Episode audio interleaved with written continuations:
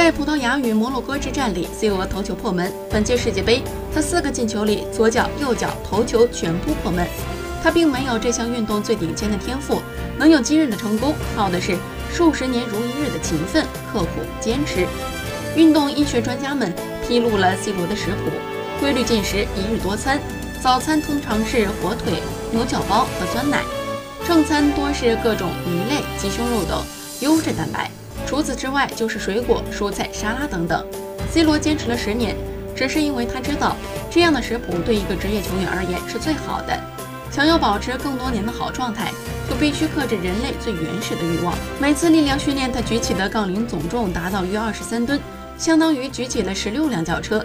正因为 C 罗如此勤奋的训练，研究结果表明，C 罗体内的脂肪含量仅为百分之七，这是一个近乎于完美的比例。对于葡萄牙人来说，C 罗早已是超越体育维度的偶像，对于全世界而言，C 罗岂非同样也是如此？